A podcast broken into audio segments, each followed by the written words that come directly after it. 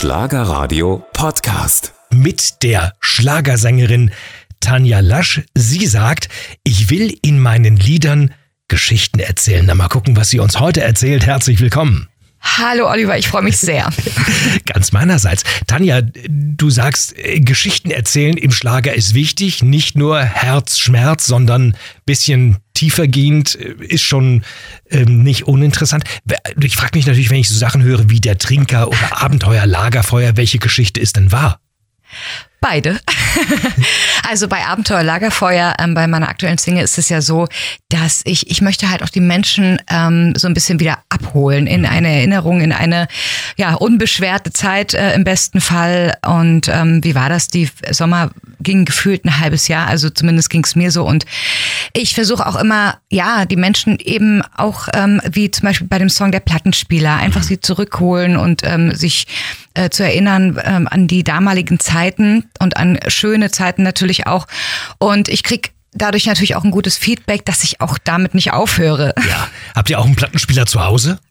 Ja, aber der ist wirklich irgendwo oben im, im, im Büro. Aber ich habe tatsächlich einen, weil ich habe äh, zu dem Album, wo mein, also wo der Plattenspieler drauf war, auch tatsächlich eine Vinyl bekommen von meiner damaligen Plattenfirma. Und ähm, es ist wirklich so, ähm, dass der Klang tatsächlich immer noch irgendwie anders ist, auch wenn es nicht mehr so knistert. Ja. Ähm, es ist trotzdem ein schönes Gefühl, eine Platte Ich, aufzulegen. ich habe uns zu Weihnachten einen Plattenspieler geschenkt. Ich meine, Quatsch, man hat alles mit, mit Spotify, Apple, Deezer, wie der ganze äh, Kram so heißt.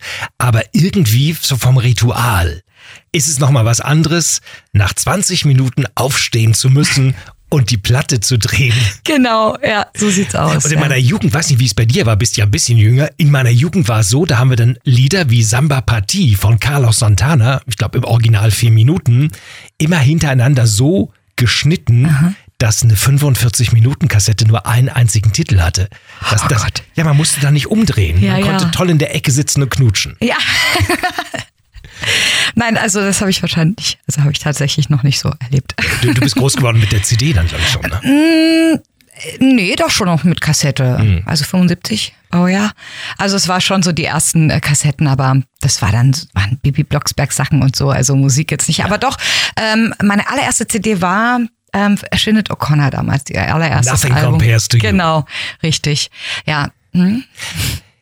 Du hast gesagt, Titel können der Wahrheit entsprechen. Ich will nicht nur oberflächlich äh, Texte machen. Jetzt gibt es ja Musiker wie Roland Kaiser, die sagen, es kann alles auch sozialkritisch sein. Erinnern wir uns mal an Udo Jürgens, das ehrenwerte Haus. Das waren ja alles Themen oder griechischer Wein. Da ging es damals um die Gastarbeiter in Deutschland. Wäre das nicht auch mal was für dich? Nee, also das überlasse ich anderen. Da, Warum? Ähm, da, da kann ich nicht, äh, ich würde jetzt nicht sagen, da fehlt mir das Wissen dazu, aber ich möchte ähm, eher die Menschen im Herz berühren. Und ähm, natürlich bringe ich auch so Texte wie der Trinker, aber ähm, wenn es politisch wird oder sozialkritisch, ähm, das können andere wirklich viel, viel besser als ich. Und ähm, das äh, ist auch gut so. Okay, der Trinker, wer in deinem Umfeld ist der Trinker? Ach, es gibt ja schon einige. Ich meine, ich bin ja nun auch schon ein Weilchen auf der Welt und ich habe auch Freundinnen oder eine ja spezielle Freundin, die halt auch sehr unter ihrem Trinker gelitten hat. Ich habe ein Besch äh, Geschlecht besungen. Also das heißt jetzt nicht, dass man jetzt den Mann als den Trinker darstellt, aber man besingt ja nun mal ein Geschlecht. Und in dem Fall war das auch wirklich ähm, meiner Freundin zu schulden, dass sie halt äh, darunter gelitten hat, selber co-abhängig war und ich diese ganze Prozedur mitbekommen habe. Äh, ihr aber, ähm, oder beziehungsweise dem Song eben auch den Menschen äh, ja Mut machen wollte, ähm, so lange festhalten, wie es geht, auch gerne Therapien und so weiter. Aber wenn es wirklich nicht mehr geht, Mensch, du hast nur das eine Leben, löse dich bitte von diesem Menschen. Und da kam tatsächlich auch von, ähm, ja, von trockenen Alkoholikern äh, Feedback, ähm, womit ich gar nicht gerechnet hätte. Also ich habe es versucht, nicht zu ähm, schwer zu bringen textlich, sondern auch ähm, der Refrain, der, der löst sich dann auf in eine Leichtigkeit. Wo bleibst du? Denk mal an dich und so. Ich wollte es nicht zu schwer machen, dieses Thema, weil man mich so auch nicht kennt. Und das scheint mir ganz gut gelungen zu sein. Wir sprechen über deinen Papa. Burkhard Lasch, Pudis Karat, Frank Schöbel, Ute Freudenberg, Dunja Reiter. Für diese Künstler hat er ganz viele Hits geschrieben. Der berühmteste? Ist definitiv, also die Jugendliebe, kann genau, man so sagen. die Hymne des Ostens. So ein Papa legt ja die Latte ziemlich hoch. ja, das Ist das, stimmt. ist das so, dass, äh, dass du manchmal denkst, boah, da komme ich nicht ran? Oder kommt er und sagt, Mensch, Tanja, Da mal noch ein bisschen was äh, zulegen, da fehlt noch was. Das war damals tatsächlich so. Ähm, ich nannte ihn früher immer mein Elektorat. Also zu DDR-Zeiten war das ja so, äh, dass man, äh, wenn man Songs geschrieben hat, musste, ging quasi dieser Text erstmal ähm, an einem Lektorat nicht vorbei. Ähm, da wurde dann halt gestrichen, geschwärzt und so weiter. so bestimmte Sachen wie Freiheitsdrang durften halt nur durch die Blume und so weiter geschrieben werden.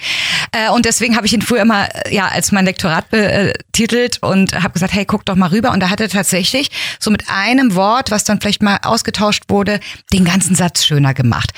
Mittlerweile ähm, brauche ich es gar ja. nicht mehr, ehrlich gesagt. Und äh, ähm, wir haben wirklich, ja, auch die gleiche Art teilweise zu schreiben. Ähm, natürlich, man muss auch mit der Zeit gehen, wie man heute so spricht, aber auch wie wir schreiben, also dieses Gestikulieren dabei und so, da bin ich ganz froh, dass mir das in die Wiege gelegt wurde. DDR-Texte waren oft lyrischer. Alt wie ein Baum ist ja auch von ja. ihm. Oder äh, zum Beispiel ähm, von den Pudis diese Zeile Geh zu ihr und lass deinen Drachen steigen. Ich habe, ich habe, ich habe wirklich erst mit Ende 20 kapiert, was das eigentlich bedeutet. Das könnte auch Roland Kaiser Text sein. genau. In der DDR, da war, äh, war Papa als Texterkomponist wahnsinnig erfolgreich. 86 ist er in den Westen geflüchtet mhm. und hat mal gesagt, so richtig wohlgefühlt habe ich mich im Westen überhaupt nicht. Wie war das eigentlich für euch? Als Kinder? Naja, ich war damals zehn, äh, als er sozusagen dort geblieben ist. Also er ist ja nicht geflüchtet ähm, über äh, ja, irgendwelche, äh, über Ungarn oder sonst was, sondern er ist einfach dort geblieben. Das trotzdem war, gefloppt. Ja, natürlich, ja, stimmt. Äh, das war vorher mit meiner Mutter alles abgesprochen. Wir haben als Kinder das gar nicht so richtig realisiert. Es hieß halt einfach nur, äh, wir stellen jetzt einen Ausreiseantrag und aber ich zum Glück habe diese ganze Prozedur nicht so mitbekommen. Also es hätte ja tatsächlich Jahre dauern können, bis wir drüben sind. Und das ging zum Glück wirklich, ich sag nur in Anführungsstrichen, nach einem Dreivierteljahr durften wir auch dann hinterher. Und wir hatten aber auch Kontakt, telefonischen Kontakt. Ich meine, es gab natürlich noch keine Medien, FaceTime und sonst was, aber äh, es ging, irgendwie ging die ja. Zeit rum und dann waren wir alle wieder. Wie, wie war dein erster Eindruck vom Westen noch vor dem Mauerfall? Oh, na, ich wollte sofort einen Hamburger essen, das weiß ich noch. Also unbedingt einen Hamburger und es ja. war natürlich alles bunt und schrill und ich kannte ja nur den Intershop und äh, habe mir das natürlich genauso vorgestellt, war aber völlig überfordert, ähm, aber habe mich dann da sehr schnell integriert. Und ihr seid quasi nach dem Mauerfall wieder zurück zu den Wurzeln. Ja. Papa hat gesagt, so schnell wie möglich, im Westen fühle ich mich nicht wohl, zurück nach Ostberlin. Und er hat das Haus, das quasi vom Staat weggenommen wurde, zurückgekauft. Ich glaube, so in etwa war das in, ja. In genau. Er musste es zurückkaufen, genau ja. so war es. Es ist schon, es ging ja nicht nur ihm so, also da kann man sich mit vielen, vielen unterhalten, die äh, das gleiche Schicksal in Anführungsstrichen mhm. erlebt haben. Aber ja, dann haben wir dann wirklich noch eine sehr, sehr lange Zeit in diesem Haus auch gelebt. Tanja, Kerstin Ott mhm. hat die eine, die immer lacht, zu einem Mega-Hit gemacht. Ja. Und du bist ein paar Wochen später auf diesen Song draufgesprungen und ich habe mich gefragt, ich meine, jetzt haben wir diesen Hit von Kerstin Ott, warum macht Tanja Lasch ihre Version von Die eine, die immer lacht? Weil ich das wirklich nicht wusste. Wie nein? Ähm, es ist wirklich so. Also ich bin, ich höre ja wirklich, ich bin ja bekennender wirklich nur Schlager-Fan. Ja. Also ich höre ja Musik eigentlich nur Schlager. Außer wenn mein Sohn nebenan mal ähm, Rapmusik laufen lässt. Dann du, du lässt an deine Ohren nur Schlager ja, und Seife. Das ist genau so sieht's aus. Und ähm, dann kam mein damaliger Produzent ähm, wirklich auf mich zu und sagte, hey, es gibt hier einen Song, ähm, der ist gerade im Kommen. Und zwar ähm, äh, ja, schwirrt durchs Internet gerade eine Unplugged-Version von Kerstin Ott, ja. ähm, die immer lacht. Ich, ich dachte erst, er verschreibt sich, die immer lacht, da wusste ich gar nichts damit anzufangen und sagte, hey, ähm, da gibt es, äh, ähm, ich glaube, die ist jetzt groß im Kommen, auf, in den Festivals, in den Clubs und so weiter. Stereo Act hat da auch äh, schon mit angefangen. Lass uns eine Schlagerversion machen und, und diese tolle Nummer den Schlagerfans nicht vorenthalten. Es ist tatsächlich so gewesen. Dann habe ich die innerhalb von, mein aktuelles Album war gerade draußen. Diese Nummer war dann ja gar nicht auf dem Album. 2016 war das, glaube ich. Ne? Ja, genau. Das, also dann habe ich die innerhalb, ich glaube, von zwei Wochen eingesungen, veröffentlicht und dann habe ich erstmal gemerkt, oh mein Gott, was habe ich verbrochen, weil ich, ich wusste das wirklich, ich fand die Nummer einfach toll. Ich bin ja auch so textbesessen und fand die mhm. Message einfach toll und ich bin normalerweise ja gar kein Freund von Covertiteln, aber bei dem Song habe ich gesagt, Mensch, bevor die da bei YouTube versauert, ähm, dann, dann bringe ich die auf jeden Fall raus, wusste es wirklich nicht. Und ja, dann ging das Theater los. Und aber ähm, dann kamen tatsächlich am Anfang Menschen zu mir und sagten, äh, welche ist denn jetzt, also wer hat denn von wem jetzt geklaut, in Anführungsstrichen? Und dann hatte ich immer Angst, Kerstin äh, zu treffen, weil ich nicht wusste, wie sie reagiert. Ja. Und äh, aber da war das Eis dann gebrochen, als ich sie irgendwann mal gesehen habe. Was hat Kerstin gesagt? Ja, also das war eine ganz lustige Geschichte. Ähm, mein Ex-Mann hat sie zuvor beim Echo oder irgendwo getroffen und dann hat sie ihm so auf die Schulter geklopft und hat gesagt, bist du nicht der Mann von Tanja Lasch? Martin ja, von, ja, genau. Von, von Fantasy. Und, äh, und ja, die Nummer, das ist wirklich schön. Und ich meine, sie freut sich, sie hat ja auch die ganzen Autorenrechte und so weiter. Also es ist ja ihr Song, der noch, ähm, ja, dann eben auch im Schlager so ein bisschen ja. ähm, verbreitet wurde. Und äh, dann habe ich mich, wie gesagt, getraut, sie auch, wenn ich, als ich sie mal getroffen hatte, anzusprechen. Und das war wirklich eine tolle Begegnung. Wie haben die Fans reagiert? Naja, also die Kerstin Ott-Fans haben halt eben nicht so reagiert, äh, wie ich, ähm, ja, habe ich du gerne wolltest. schon befürchtet. ähm, und äh, aber das war, ja, das ging gute drei, vier Monate, wirklich mit viel Shitstorm. Das hatte ich bisher auch nicht erlebt. Ich habe noch nie einen Shitstorm erlebt. Echt? Und ja. Was, was haben die geschrieben? ja, ähm, äh, hat die keine eigenen Ideen und Kerstin Ott singt viel besser. Naja, was man halt so schreibt. Ja, ne? bla bla. Und aber ich kannte sowas nicht, ne? Und ähm, war nicht so einfach die Zeit. Sie singt, sie schreibt. Und ich frage mich, wer singt eigentlich bei euch zu Hause? Ich meine, der Freund, der Reik, der ist Pilot. Der ja. Sohn hört äh, Rap und mhm. Techno. Mhm. Und du singst beim Staubsaugen? Eigentlich gar nicht. Also ich singe wirklich tatsächlich im Studio und auf Bühnen. Ja. Äh, oder wenn ich irgendwas übe mal zu Hause. Aber ansonsten ist es wirklich so ziemlich still bei uns im Haus. Mhm. Also es läuft ja, ich sag mal morgens zur fröhlichen Unterhaltung, äh, zum, zum, zum Start in den Tag läuft im Bar. Nein, nein, nein, nein, läuft auf jeden Fall äh, Schlagermusik. Aber ansonsten ist es sehr ruhig. Also auch was den Fernseher betrifft und so. Und ähm, Nee, muss ich sagen, also, aber wenn, dann bin ich wirklich die Einzige, die zu Hause, wenn, dann mal singt. Ja, und äh, Weihnachten beispielsweise, singst du unterm Weihnachtsbaum, oh du Fröhliche, hast ja letztlich auch ein Weihnachtsalbum gemacht. Nein, aber das lief tatsächlich dann äh, dieses Mal. Ja. Also das habe ich laufen lassen und so, ja. Aber ich äh, selber, das haben wir auch als Familie nie gemacht, dass wir unter Weihnachtsbaum sitzen und äh, Gitarre raus und dort äh, fröhlich singen, das haben wir wirklich nie gemacht. Anders als bei Frank Schöbel. Ja, genau, genau. Weihnachten in Familie. Ja. Und ich sag mal, ich, wenn du im Auto sitzt und du hörst Schlagerradio und da läuft dein Song, mhm. ja, bist du stolz? Ja, das ist schön. Also das, ähm, das ist schön. Man sollte das auch niemals als normal ansehen und äh, jedes Mal, ich drehe dann auch wirklich laut, obwohl ich den Song in und auswendig kenne. Ähm, nee, das ist wirklich schön. Und dann, äh, dann äh, am Ende warte ich immer und mal sehen, wie die Abmoderation ist. Das ist für mich auch immer total schön. Ähm, ja, ich, und ich freue mich aber auch ähm, mittlerweile, wenn Kollegen, also wenn ähm, Kollegen also wenn Songs laufen, wo ich den Text gemacht habe, das ist für mich nochmal so, oh, das bin ich ich, das sind andere. Und also ich freue mich, ich freue mich immer, wenn ich irgendwas von mir im Radio hören kann. Ja, äh, Kollegen Text gemacht, du als Textdichterin, sagt man ja auch so, ne? Ja. Textdichterin. Ja. ja. Schreibst du eigentlich auch Gedichte? Nein, nein, nein. Der, der, Papa, der ja auch ein großartiger Texter ist, mhm. schreibt der oder konnte der früher schöne Briefe schreiben? Liebe Tanja, dein Papa. Ja, ich glaube ja. Ja, ja. Also äh, ich erinnere mich da gar nicht mehr so, aber dass wir uns jetzt äh, Briefe geschrieben haben, äh, ist jetzt nicht so der Fall. Aber ich glaube, er hat auch äh, Gedichte geschrieben. Also ich habe früher, als ich klein war, angefangen habe zu texten, äh, Gedichte geschrieben für meine Freunde ja. und als es dann wieder von dem Westen in den Osten ging, Abschiedsgedichte und so. Aber ähm, jetzt mittlerweile mache ich das nicht mehr. Liebe Tanja, du hast erzählt und wir wissen, du textest auch nicht nur für dich selber, mhm. sondern für viele andere Kollegen. Ja. Beispielsweise, das habe ich gar nicht gewusst, Patrick Lindner. Patrick Lindner, seine, ähm, nicht seine aktuelle Single, sondern die davor, ja. All deine Farben. Das war von dir. Das war von, also hey. ja, also wir haben das, es ist in der Songwriting-Session entstanden, mhm. der Text ist von mir. Und äh, dann hieß, die erste Woche Nummer ja. eins in Airplay-Chart, zweite, dritte, vierte. Ja, cool. War, oh, das war für mich so, oh mein Gott. Sag mal, ja. so eine Songwriting-Session, ja. wie hat man sich das vorzustellen? Man sperrt dich in so einen kleinen Raum ein mit ein paar anderen Leuten und dann heißt es, wir machen in acht Stunden die Tür wieder auf, jetzt lasst mal was sehen. Also es gibt verschiedene Arten von Songwriting-Sessions. Ich schreibe natürlich äh, parallel mit anderen Autoren äh, Songs für andere, aber bei dieser Session im Hansa-Studio ist es tatsächlich ähm, so, das ist eine richtige Herausforderung, muss man sagen. Also ähm, man sagt diese Songwriting-Session zu, man bekommt ein paar Tage vorher erst Bescheid, für wen geschrieben wird. Und vor Ort ähm, sind wir meistens so vier bis fünf Teams. A, ein Texter, ein Komponist und so ein Tracker, der das Ganze ähm, musikalisch umsetzt. Und dann ähm, kommt der Künstler, das ist auch toll bei dieser Songwriting-Session, der wird integriert, der kommt ins Hansa-Studio, kommt dann in die verschiedenen Räume. Also wir werden vor Ort eingeteilt, wer schreibt heute mit wem. Und dann kommt der Künstler in die verschiedenen Räume und dann hast du wirklich, ich sag mal, von 10 bis 18 Uhr Zeit, dann muss der Song stehen, der Text äh, geschrieben sein, eingesungen und dann heißt es so, um 14 Uhr, oh Gott, der Text ist noch nicht, oh Gott, oh Gott, die kommen gleich in die Räume und hören. Yeah. Nicht schlimm, wenn man es nicht hinkriegt, das ist ja am Ende immer noch ein kreativer Beruf, das muss man ja auch mal liegen lassen, aber bisher hat das alles super funktioniert, es ist eine mega Herausforderung, aber auch eine totale tolle Schule. Das heißt, wenn der Künstler dabei ist, der es nachher präsentieren muss, der muss ja auch sagen, hey, Daumen hoch oder Daumen runter. Gab es schon mal Situationen, wo die gesagt haben, nee, da finde ich mich nicht wieder, das ist scheiße? Ja, Hein Simon zum Beispiel. Ah, okay.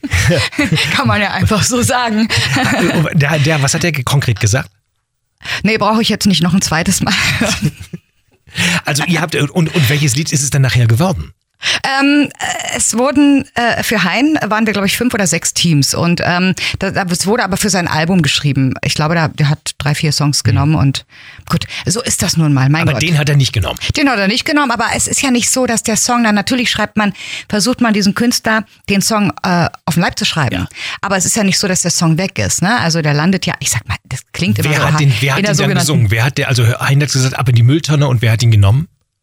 Bis jetzt ähm, ist er noch nicht veröffentlicht. Du kannst es ja selber machen. Auch. Naja, das, ist, das war textlich nicht so meins. okay, und äh, sag mal, wie ging das dann aus, dieser Tag? Er hat gesagt, sehe ich mich nicht drin, hat vielleicht ein bisschen geflucht auf Holländisch, Heinche, ja? Hat gesagt, Mama. So schlimm war es nicht. Und äh, am Ende geht man dann trotzdem friedlich auseinander. Nein, das, damit muss man rechnen. Das ist normal. Äh, ähm, wie viele Songs werden angeboten? Auch in Helene Fischer, die zig, also ich weiß nicht, Tausende, wie viele Tausende ja, ja, von genau. Songs genau. angeboten bekommt. Äh, man entscheidet sich am Ende für zwölf Titel und da braucht man gar nicht böse sein, wenn es einfach nicht passt. Mein Gott, also ich kann jetzt nicht jedes Mal davon ausgehen, nur weil ich gerade einen guten Lauf habe, ja. dass der Künstler den Song nimmt. Der große amerikanische Künstler Barry Manilow. Ja Songwriter, Singer-Songwriter, hat seine Songs alle selber geschrieben und ging zum Produzenten Clive Davis. Mhm. Hat gesagt, hier sind meine 14 Songs für das neue Album. Mhm. Und Clive hat gesagt, nee, das können wir nicht machen, das sind alles tolle Songs, aber du brauchst Mandy, ist eine Coverversion, du brauchst Songs, die du nachsingst, die wir groß machen. Mhm. Der war total enttäuscht. Mhm. Ja? Und Clive, Clive Davis hat dann gesagt, bei den folgenden Alben, Barry, wir machen folgendes. Du schreibst 14 Songs, zwei darfst du auf dein Album nehmen. Das werden keine Singles. Und die anderen hat er anderen großen Künstlern, Dion Warwick und so weiter, gegeben und es wurden alles Welthits. Na dann. Ja, also das kann bei dir auch passieren. Du gibst weiter an Michelle zum Beispiel. Äh, das, also das, wenn du schon Michelle ansprichst, äh, äh war das so, dass, dass tatsächlich diese, ähm, diese, ähm, es gibt, also von mir die letzte Single, Vorabenteuer Lagerfeuer, hm. nicht schuldig heißt sie. Die war äh, tatsächlich spezifisch wirklich für Michelle geschrieben. Und ähm, naja, dann ähm, hat sie aber ja nicht ein normales Album rausgebracht, sondern so ein Best-of mit so vier neuen Songs noch. Also der Song hat es nicht auf das Album geschafft. Und da habe ich zu meinem Produzenten gesagt, ich sag, ich mach die selber. Also ich, die, die passt voll zu mir. Ich, ne, also äh, thematisch so ein bisschen. Und dann, ähm, dann habe ich tatsächlich diese Nummer selber gemacht, weil eben äh, Michelle sie nicht genommen hat. Das kommt schon dann doch vor. Und umgekehrt, ähm, ja, kann das auch durchaus vorkommen. Ganz lustig übrigens, als Frank Schöbel vor dem Mikrofon stand und ich habe gesagt, Frank Schöbel, der Schlagersänger, hat er gesagt, hör doch auf mit der Scheiße. Ich bin kein Schlagersänger, ich bin Sänger. Wenn ein Gitarrist bei mir in der Band spielt, ist er ja auch Gitarrist und kein Schlagergitarrist. Ja, stimmt. das ist so, stimmt. ne? so, ja. so, so, eine Kategorisierung ja. immer. Mhm. Blödsinnig, es gibt nur gute und es gibt schlechte Musik. Dein Hund. Ein Richback. Ein Wischler. Ein, Entschuldigung, ein Wischler. ja, sind, ein bisschen, sind sie sich ein bisschen ähnlich? Ja, ein bisschen. Ne? Ja. ja. Mhm. Ähm, der ist im vorigen Jahr gestorben. Ja. Und einen Hund zu verlieren, das ist, ähm, für mich war es schlimmer, als äh, den Tod meiner Mutter zu verarbeiten. Ja. Ähm, wie war das bei dir eigentlich? Äh, ich muss dazu sagen, dass dieser Hund ja tatsächlich mit in die Beziehung gebracht wurde. Also Reik hat gesagt. Ja, genau. Ja. Er hat gesagt, nur ich und der Hund. Ja. Nein, natürlich. Also Mich gibt's nur im Doppelpack. genau, und das ist auch gut so gewesen. Ähm, ja, der war aber schon sieben, als er zu uns kam. Mhm. Nichtsdestotrotz. Und ist 13 äh, geworden. Genau. Wie, wie hieß er? Buddy. Buddy. Also weiß. Ähm, Buddy ist halt sein Freund gewesen. Und aber neun, neun Hund habt ihr nicht. Ich habe ja nach vier Monaten, nach Josie Ja. kam Amy, vier Monate Pause. Amy habe ich am Anfang immer Josie genannt. Wie, wie ist bei euch? Nein, noch nicht. Also, es, ähm, also für meinen Freund fühlt sich das auch so ein bisschen an wie ein Verrat. Das muss jeder selber für sich ich entscheiden. auch, ja. Und äh, jetzt ist es so, dass ähm, ich meine, man muss es einfach so sagen, man gewinnt ja auch eine gewisse Freiheit wieder. Mein Freund ist sehr viel unterwegs, ich bin unterwegs. Pilot. Genau. Zeit vergeht im. Flug. Ja. Also diese, diese Koordination, dieser Hund wurde auch nie irgendwo bei Freunden mal abgegeben, wenn man spontan, also er hatte halt auch eine Nanny und ähm, das, also wir haben jetzt gesagt, wir leben jetzt erstmal unser Leben. Wir, ich war sehr viel im letzten Jahr unterwegs und irgendwann schauen wir dann mal. Johannes Rau, der Mhm. frühere Bundespräsident, hat mal gesagt, ein Leben ohne Hund ist denkbar, aber sinnlos. Ja, das, das ist auch so. Ihr habt auch mal einen Hund gerettet auf Mauritius. Ja. Ne? Oh, das war, das war, also das war ein Hotel. Ähm, da sind sehr viele äh, Streunerhunde, allerdings gut, äh, gut genährt. Also die werden da auch so ein bisschen gefüttert und naja, und die kommen dann halt auch immer in die Bungalows und äh, da sind wir so am Strand lang gelaufen und da äh, fing an, also hat ein Hund gehumpelt sozusagen, es ist gehumpelt und dann, ähm, die sind natürlich auch alle sehr scheu und aber diese ganzen Hunde, also wirklich, das, da hat man richtig dieses Mitgefühl gemerkt um ihn rum und dann hat Reik versucht ihn, also hat halt gesehen von hinten, da ist, der hat eine richtig fette Eisenschlinge drum, der muss sich irgendwas eingetreten haben oder eine Falle und hat ihn aber nicht einfangen können. Dann ist er halt zu diesen Kitesurf-Ständen, hat sich da ein Lasso gebaut, irgendwie schnell, hat er den tatsächlich am Strand eingefangen. Diese Hunde, seine Clique, immer um ihn rum. Also das waren Bilder für mich, die waren so herzzerreißend. Dann ähm, hat er den in so eine Riesendecke, hat den dann, also der war jetzt schon fast kollabiert, dann haben wir den ähm, Tierarzt geholt äh, ins Hotel, der hat den dann halt betäubt und äh, die Schlinge weg. Und von diesem Tag an, wir waren noch vier Tage da, ähm, also der Hund ist auch bei uns aufgewacht am Bungalow, die Hunde alle drumherum, sind diese Hunde uns nicht mehr von der Seite gewichen. Das war der Abschied. Also ich habe gesagt, mach's irgendwie möglich, nimm diesen Hund mit. Ähm, aber das ist alles eine ganz, ganz große Prozedur, da einen Hund mitzunehmen. Und ja, so war das. Und das sind Bilder, die, ähm, ich will, wir wollen es nicht dafür feiern, aber wir haben so ein gutes Gefühl, wir sind mit so einem guten Gefühl da äh, weggeflogen, dass dieser Hund gerettet wurde. Tanja, ich habe noch Halbsätze zum Abschluss, Ja. die du bitte vervollständigst. Den Fernseher schalte ich immer ein, wenn. Wenn eine Schlagersendung läuft, Meine größte Niederlage. dass ich, ähm, oh Gott, War das die Scheidung zum Beispiel? Naja, das wollte ich gerade, aber eigentlich am Ende ist es nicht wirklich, ja, eine, was heißt eine Niederlage? Ich wollte immer wie meine Eltern, über 50 Jahre jetzt mittlerweile Ja. verheiratet, mir so ein Bild von, von so einer Traumfamilie nie zerstören, aber so ist es nun mal. Aber ob ich das jetzt als Niederlage äh, bezeichnen kann, kann ich nicht sagen. Ja, ich würde übrigens an deiner Stelle es nicht als Niederlage bezeichnen, weil warum? Ihr habt äh, Ewigkeiten zusammengelebt Genau, und es war richtig. großartig und dann so, aber man, ich finde es aber auch furchtbar, wenn Leute sagen, die Ehe ist gescheitert, total bekloppt. Genau. Ja, hey, es hat äh, Eine 10, tolle Zeit. 20 Jahre gut Richtig. funktioniert und dann geht es irgendwann nicht weiter, aber scheitern, ja, Genau. der Blödsinn.